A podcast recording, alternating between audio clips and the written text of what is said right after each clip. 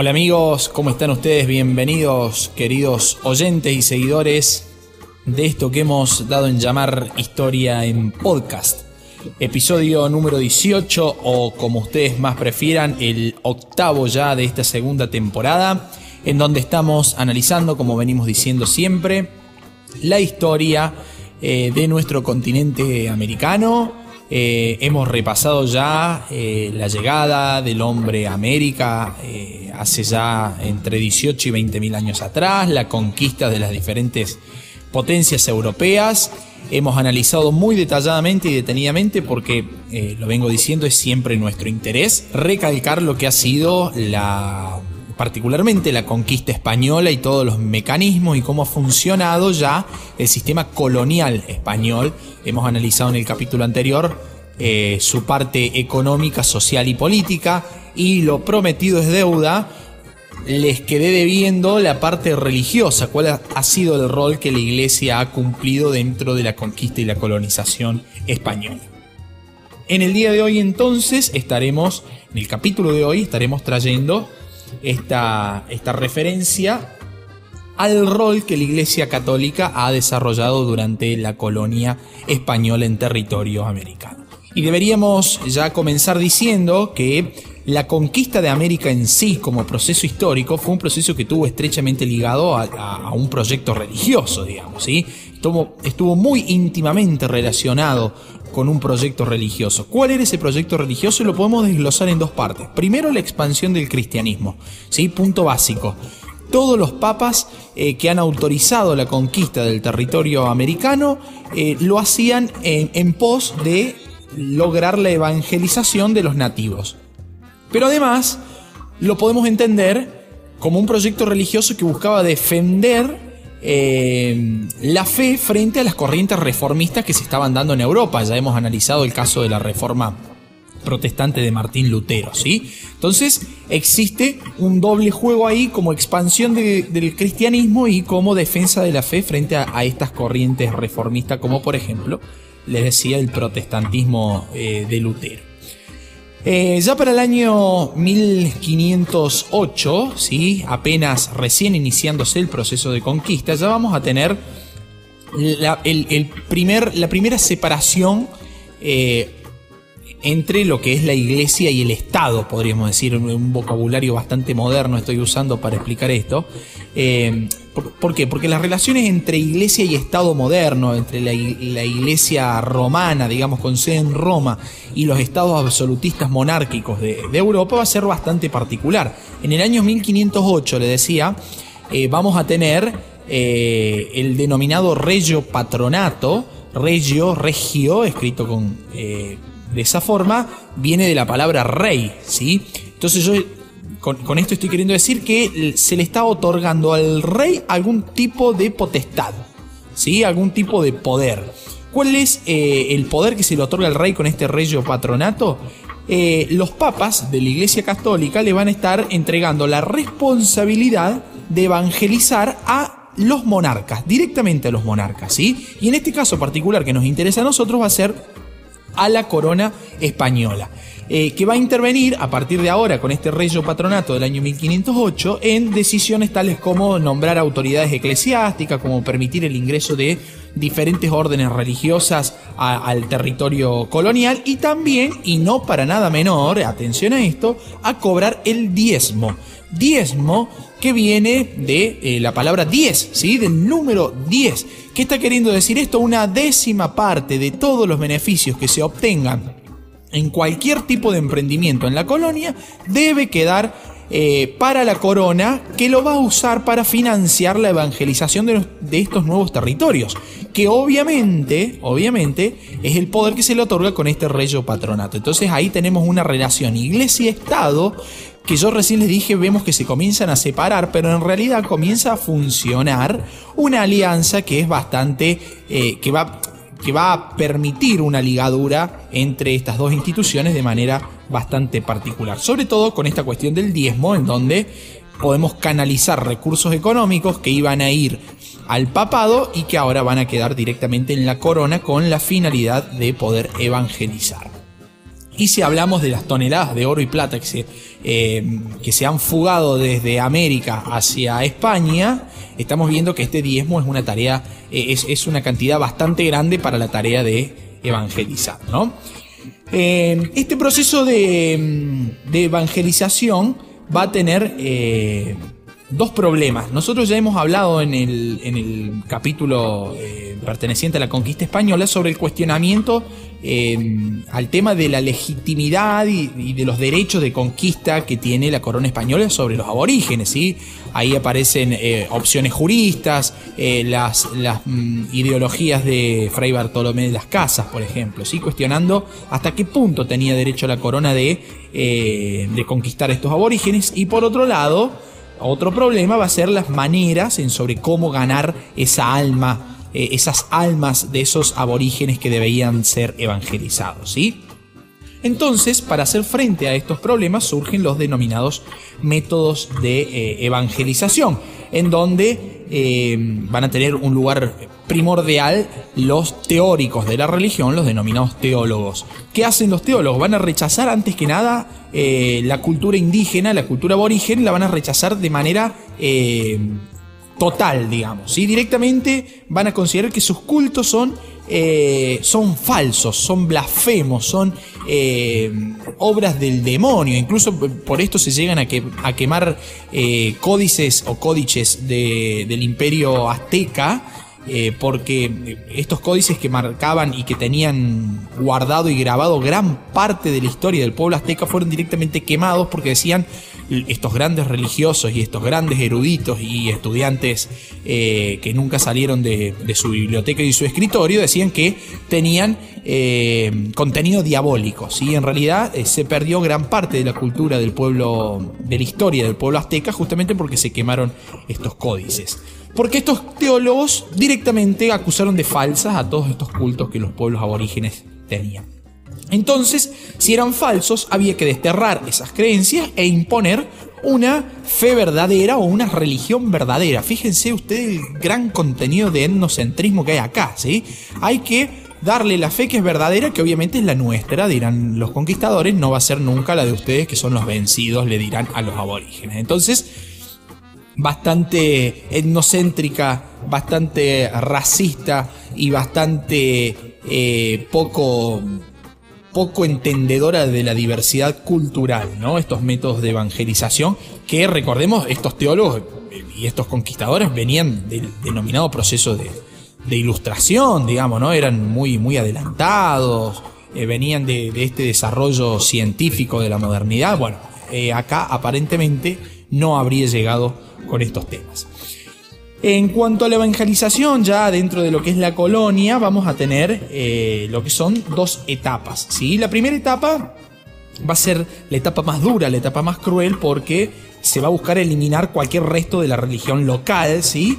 Y se va a necesitar eh, la conversión urgente de esos aborígenes a eh, la verdadera religión, esta que hablábamos recién, a través de bautismos masivos, por ejemplo. hay que tratar de convertir rápidamente y para convertirlo a, un aborigen o a cualquiera a la fe cristiana, el primer sacramento, eh, ya lo sabemos, y si no lo sabemos lo digo, es el bautismo. Entonces hay que bautizar inmediatamente.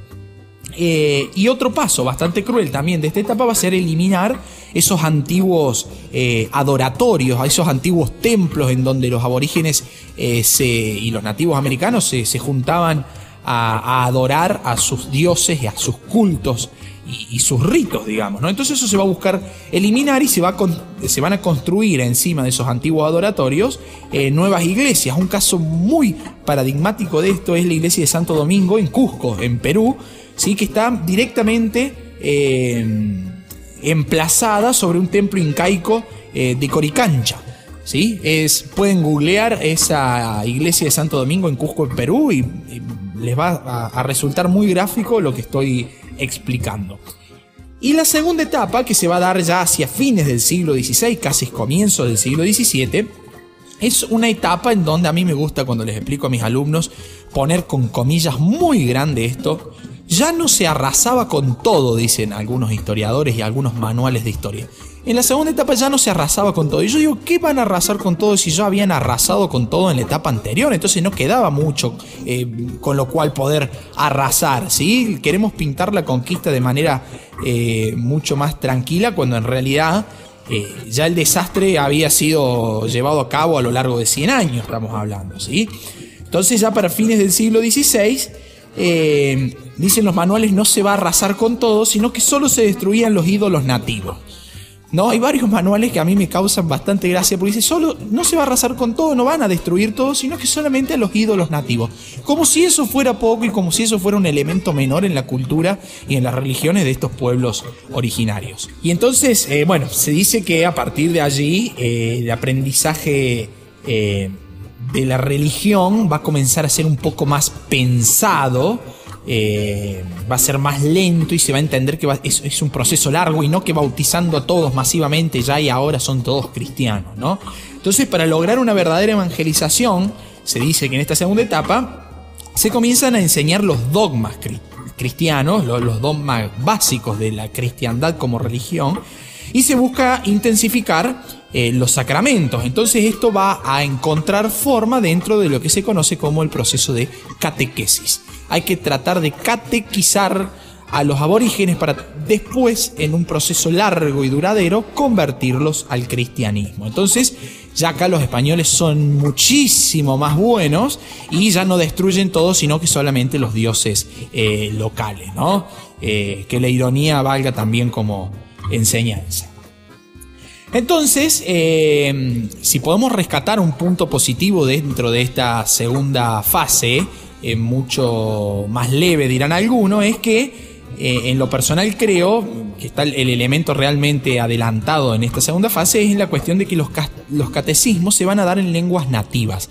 Entonces, si bien en un punto estamos avasallando y rompiendo la cultura local porque no le estamos permitiendo tener y conservar sus propios dioses, en cierta forma le estamos permitiendo y, habilitando la posibilidad a los pueblos aborígenes de eh, conservar las lenguas nativas, digamos, ¿no? Entonces, eh, esto va a eh, permitirle guardar cierto rasgo cultural a los pueblos nativos. Tanto los libros como los sacerdotes van a tener que estar obligados a dar el catecismo en las lenguas nativas. Entonces ahí me parece a mí que está lo llamativo realmente de esta segunda fase y no como marcan los manuales y los libros en que no fue tan avasalladora, sino que solamente se destruían los dioses como le nombraba anteriormente, ¿no? Eh, algo para aclarar en este punto. Eh, que en realidad había muchos, eh, muchos eclesiásticos, muchos miembros de la iglesia que estaban eh, realmente preocupados por e interesados en lograr una evangelización, sobre todo pacífica, si cabe el término pacífico, porque volvemos a decir que estaban avasallando una parte de la cultura aborigen, pero eh, había eclesiásticos que estaban realmente preocupados y sobre todo en conservar el bienestar tanto moral como físico del aborigen como ya lo hemos nombrado en otros episodios, a Fray Bartolomé de las Casas, entre tantísimos otros, ¿sí? Pero, pero la gran mayoría solamente de los eclesiásticos, digo, solamente buscaban intereses eh, económicos. ¿Por qué? Porque en América se estaba bastante lejos, ¿sí? Nos separaba todo un océano Atlántico, ¿sí? Eh, se estaba bastante lejos, digo, del control tanto de la corona que tenía cierto poder en cuanto a lo, religioso, como también de Roma, que era la base misma del, sistema religioso cristiano, digamos. ¿no? Entonces, los intereses económicos en estos lugares de las colonias bastante recónditos y bastante, alejados de, la mirada de los que controlan, se permitían algunas desaveniencias y se permitían algunos, excesos, como ya hemos nombrado en eh, sobre todo el, episodio anterior. ¿sí? Va a haber un proceso bastante fuerte dentro de lo que es la evangelización de la Iglesia Católica durante la conquista en América, que va a ser el denominado proceso de extirpación de las idolatrías. ¿Qué significa eh, extirpación de las idolatrías? Eh, para explicarlo voy a hacer un poquito, un poquito de historia en, en historia en podcast, ¿sí? ¿Cómo viene esto? Algunos pueblos se negaban a aceptar el cristianismo, ¿sí? Y seguían practicando eh, sus cultos eh, originarios eh, que tenían como comunidades precolombinas, digamos, y antes de la llegada de los, de los europeos, van a seguir practicando esos cultos, pero disfrazados de cultos católicos. ¿Sí? Eso se va a llamar sincretismo.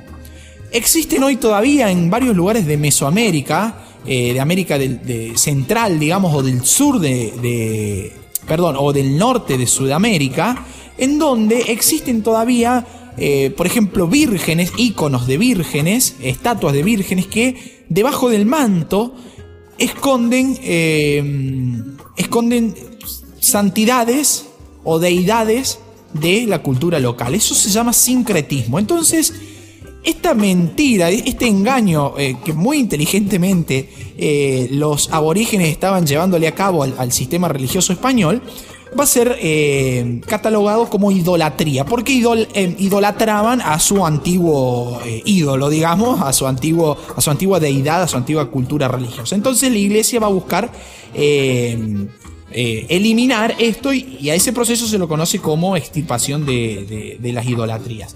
Eh, estos pueblos que practicaban el sincretismo religioso van a ser bastante perseguidos y bastante castigados también, ¿sí?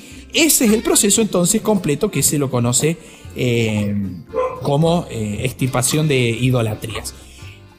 ¿Por qué existía esto del sincretismo?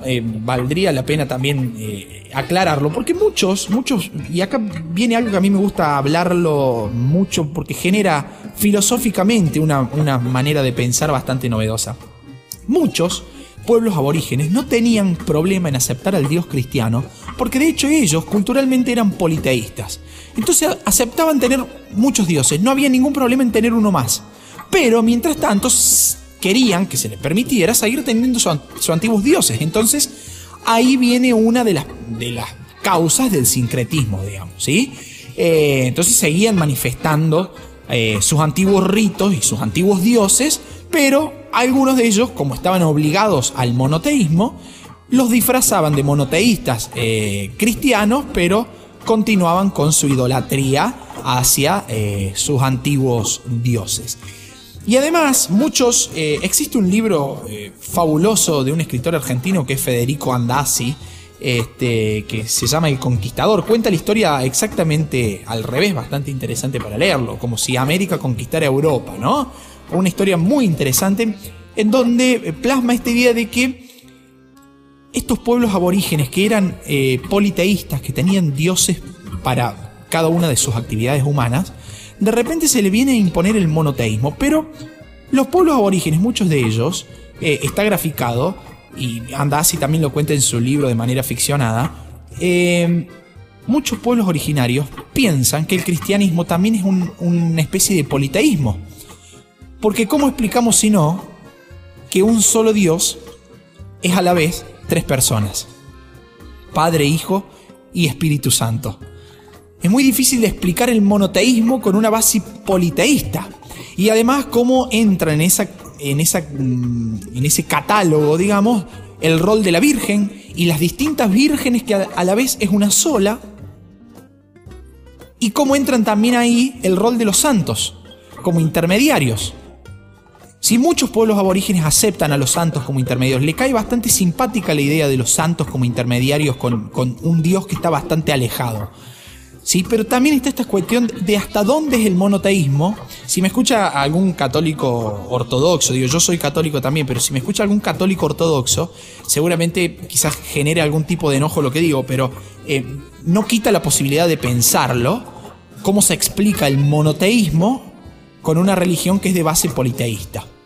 ¿Sí? Entonces eso también lleva a los, a los pueblos aborígenes a sus prácticas de sincretismo religioso. Bien, después de esta parte filosófica dentro del, contenido eh, histórico, vamos a, vamos a seguir. Además de, de, evangelizar los aborígenes, la iglesia tenía otro rol durante la conquista que era garantizar eh, la ortodoxia de los conquistadores, porque si no, ¿cómo vamos a imponer la fe católica si eh, los propios eh, conquistadores no son ortodoxos, ¿no? no respetan la ley religiosa cristiana al pie de la letra? Entonces, en 1569 se va a instalar en América el Tribunal del Santo Oficio de la Inquisición, que esto no es otra cosa más que la mismísima Inquisición que estaba funcionando en Europa. Aquí va a tener jurisdicción sobre los blancos, sobre los esclavos y sobre los mestizos, no sobre los aborígenes porque se consideraban que estaban en proceso de ser evangelizados. Entonces las prácticas del sincretismo hasta el momento zafaban de lo que era la Inquisición, que ya sabemos las penurias y los daños que realizaban, ¿no? Eh, cual el, castigo máximo era la hoguera, ¿no? La muerte en la hoguera. Las principales víctimas del Santo Oficio de la Inquisición en América van a ser eh, los llamados eh, judaizantes, los judíos conversos. Entonces acá podemos ver cómo existían prácticas antisemitas, por ejemplo, eh, durante la conquista. Van a ser los herejes, los denominados protestantes o aquellos que realizaban actos de hechicería dentro de las comunidades indígenas, que era bastante normal y común. Y los denominados pecadores públicos, como por ejemplo los vígamos o los que tenían más eh, de, una mujer, digamos, y los homosexuales. Entonces vemos cómo durante la conquista del territorio americano la Iglesia Católica cayó en prácticas antisemitas, homófobas, ¿sí? que terminaban discriminando y sesgando a la población. Eh, y también se va a usar a la iglesia como órgano de control social, obviamente. El cristianismo eh, no solo va a ser presentado como una nueva religión, como una nueva fe, sino que también va a ser eh, traído como una nueva forma de comportamiento, como una nueva forma de vida, en donde se impone la monogamia, sobre sociedades aborígenes que eran la mayoría de ellas eh, polígamas, ¿sí? Eh, basadas en la poligamia, por ejemplo, hay una nueva forma de ver el mundo. Entonces la iglesia se va, a ser la institución encargada del control moral eh, y del control de las costumbres aborígenes. ¿sí? ¿Cómo va a controlar eso la iglesia? Fundamentalmente de una manera bastante, bastante fuerte a mi gusto, que va a ser fragmentando los vínculos eh, esos vínculos comunales que, las, eh, que los aborígenes tenían, que van a ser creados alrededor de los ritos tradicionales. Entonces, si yo rompo ese núcleo en donde se transmiten esos vínculos, muy fácilmente voy a estar, voy a creer estar rompiendo los vínculos de fe y de religión que también unen a esos pueblos, ¿sí? Y esos ritos van a ser obviamente suplantados por eh, ritos cristianos, como por ejemplo las misas obligatorias, el, respeto al tiempo de cuaresma, la Navidad, las plegarias, las oraciones, entre diferentes ritos que son eh, de público conocimiento dentro del mundo cristiano católico, ¿no? También van a crear escuelas y universidades, como por ejemplo la Universidad Nacional de Córdoba, acá en, en Argentina, digamos. Eh, universidad de la cual soy eh, egresado, tengo el, honor y el orgullo de ser egresado de la Universidad Nacional de Córdoba. Eh, y también va a fundar hospitales, va a fundar asilos, va a fundar orfanatos, va a llevar a cabo un registro de la población a través del bautismo, a través del, eh, de las defunciones, del, asentamiento de los bautismos, de las defunciones, de los nacimientos. Entonces va a tener también un rol social bastante interesante y para ser eh, analizado pormenorizadamente porque son roles que en la actualidad los cumple el Estado civil. Bueno, en ese momento lo cumplía el Estado religioso, lo cumplía la iglesia, digamos. Recién en nuestro país, en Argentina, en la década de 1860 se va a separar lo civil de lo religioso, se le va a quitar la potestad a la iglesia de llevar cuenta de nacimientos y de funciones. ¿sí?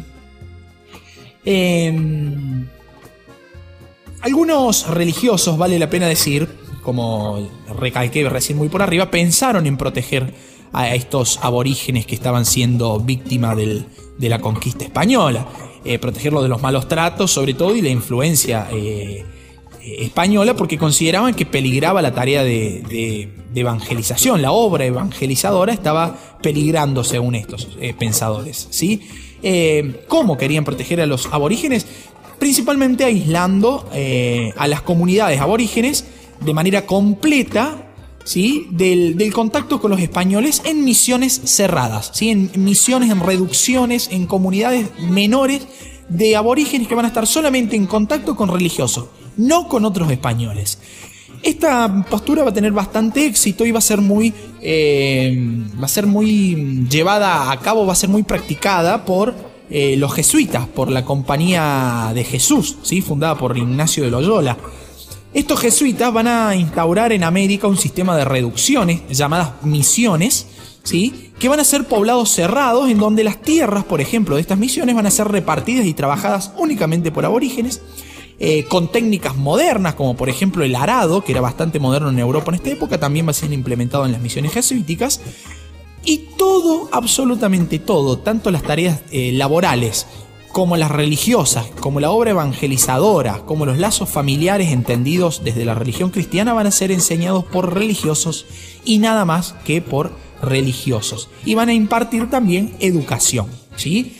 Em, en estas reducciones en estas misiones jesuíticas, eh, las autoridades nativas van a conservar su poder y van a ser catequizados todos ellos de manera paulatina y pacífica.